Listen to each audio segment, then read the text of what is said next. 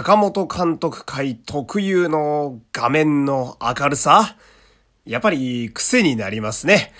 参りましょう。山本優斗のラジオというと。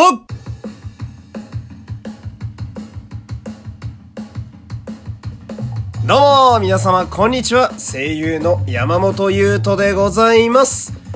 第225回目の山本優斗のラジオというと始まりました。よろしくお願いします。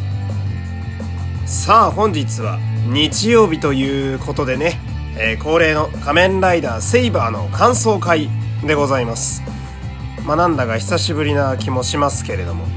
えー、先週がね、えー、駅伝という怪人が登場したので、あいつも通り休みという、まあ日朝でよくある休みだったわけでございますけど、まあ2週ぶりの仮面ライダーセイバー、えー、今日もですね、まあなんだか突っ込んで喋れそうな箇所がいろいろとありましたので、えー、このままね、えー、早速感想を喋っていく回に移りたいと思います。なので今日も最後までお付き合いいただけると嬉しいです。えー、フォロー、いいね、SNS でのシェア、皆様よろしくお願いします。そして、えー、この番組、お便りはいつでも募集しております。えー、ラジオトークの機能でも大丈夫ですし、番組概要にある URL から、え、質問箱というとこにつながりますので、ここから送っていただいても大丈夫です。えー、気軽に何でも送ってください。そして、えー、私は普段はフリーで声優のお仕事やっております。声の案件等もしありましたら、Twitter の DM までお願いします。さあ、では改めてね、えー、本日の仮面ライダーセイバーが第9章、まあ、第9話でございますけれども、まあ、この辺りは、だいたい例年通りの仮面ライダーでいくと、えー、変身アイテムが大量に出てきて、そしてキャラクターもなんというか視聴者に定着しきってないうちに次から次へと出てくるので、えー、覚えることが多くて大変でそしてストーリーはまあとにかく、えー、視聴者を盛り上げようとね公式の方が色々仕掛けてくるんですけどまあさっき言いましたように変身アイテムも仮面ライダーもそしてキャラクターの数も大量にいるのでまあ視聴者はついていくのにいっぱいいっぱいだと。そんな中映画も始まったりなんかして、えー、本当に混沌とぐちゃぐちゃになっている時期でございます。まあ大体これが7話から12話ぐらいですね。落ち着くまでしばらくあるんですけど。でまあ一応仮面ライダーというのは、まあ言ってしまえばおもちゃを売るという側面もありますのでね。まあ反則番組ですね。なので、えー、クリスマスまでは大体こんな感じなんですね、いつも。でこの時に大体あのー、まあ何と言いますかいろいろな多方面から公式側は視聴者を楽しませよう楽しませようと盛り上がるんですけれどもまあこう視聴者はついていくのが大変やとまあ変な話親子で何も考えずに見てる、まあ、何も考えずにっていうとちょっと言い方が悪いですけれども。まあこう感想と言いますかね。こうストーリーに対してどうなのかなってこう考えてみようとする我々にとっては結構しんどい時期 だったりするんですけれども、えー、そんな時にですね、えー、来ていただけると非常にありがたい監督が、えー、今回の回と、まあ、来週の第10話を担当する坂本監督なんですね。なんで、あの、今回の回はですね、えー、非常に喋れる要素多いんですけれども、えー、この坂本監督の魅力と、そして、えー、初めて変身した仮面ライダースラッシュというキャラクターについて今日は喋っていきたいんですけれども、えではまず坂本監督についてなんですが、まあ、さっきも言いましたように、こう、混沌とぐちゃぐちゃとストーリーが、えー、しだした時期に来ていただけると、坂本監督という方は非常にありがたい存在でございます。で、なぜかと言いますと、まあこう、まあ言ってみれば、平均点以上に話をまとめるのが非常に上手なんですね。この言い方が褒めてるのかはちょっと微妙なラインではありますが、ただその平均点以上というのはもちろんいつも120点か150点をあの叩き出してくれるという、まあ特撮ファンからするとね、まあウルトラマンとかもあとは、たまに戦隊とかも、やっていたりするので、まあ、非常にありがたがられている、え素晴らしい監督でございますが、何がそんなじゃあ平均点を超えるほどいいのかと言いますと、まあ、やっぱりアクションですね。坂本監督はですね、えー、本場アメリカで、学んできた、あのー、まあ、技術と、えアクションの、あの、技がありますので、まあ、これを活かしてですね、え生身の役者に武器を持たせたり、まあ、武器なくても盾で、え戦わせたりなんかして、あの、アクションを急に充実させてくるのが大体坂本監督なんですよ。ほんで、まあその、なんというか我々のようなこう、オタク心を非常によくわかっているなっていうのが、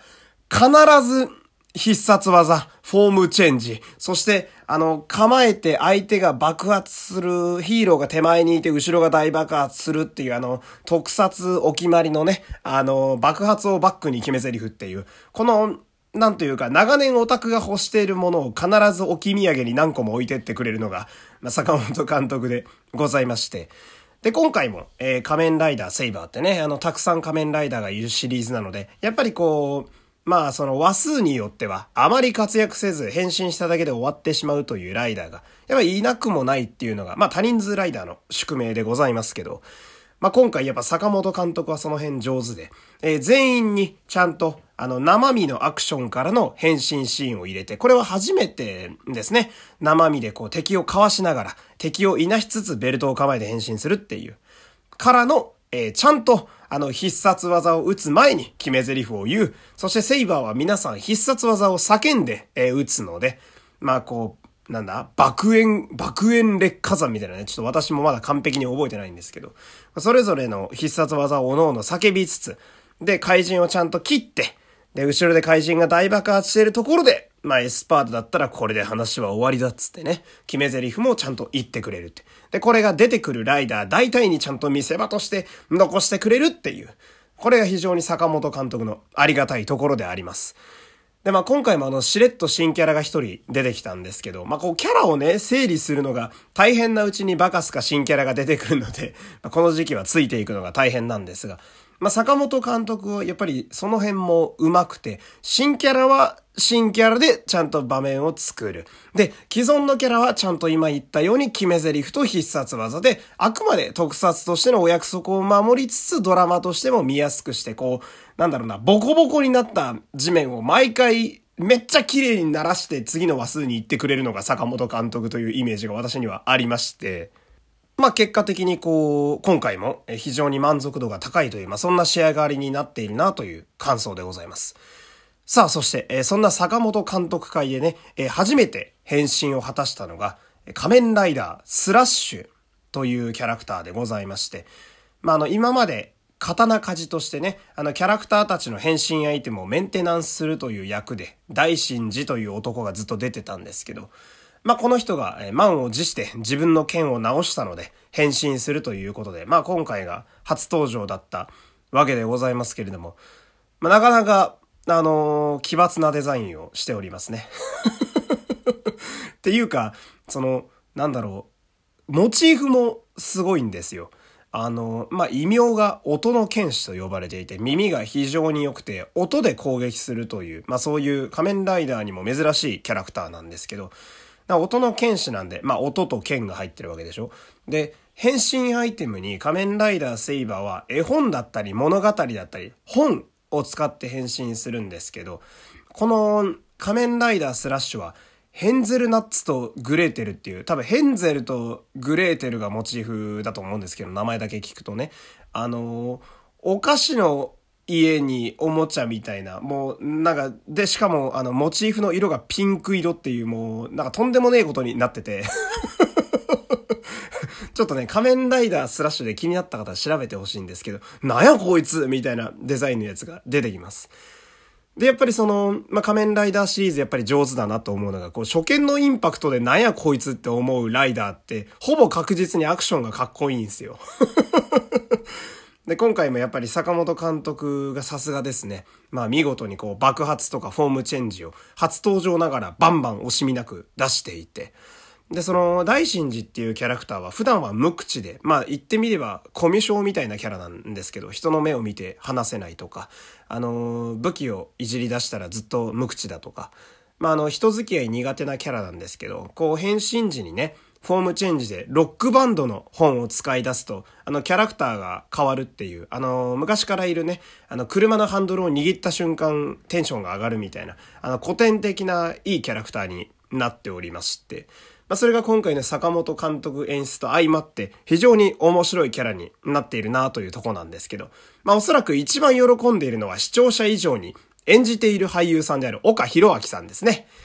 えー、多分ピンと来た方も多いと思うんですけど、岡さんは無類の仮面ライダー好きでございます。特にオーズが死ぬほど好きなようで、えー、発表の記者会見にてね、えー、我々オタクが買う、あの、大人向け変身ベルトの話を唐突にやり出すっていう、あの、仮面ライダー史上でも類を見ない、えー、初登場をしておりまして、の我々ファンからしてもね、こう仮面ライダー好きが仮面ライダーになるという、まあ、非常に記念すべき、え、いい回になったなっていう、そんなとこなんですけど、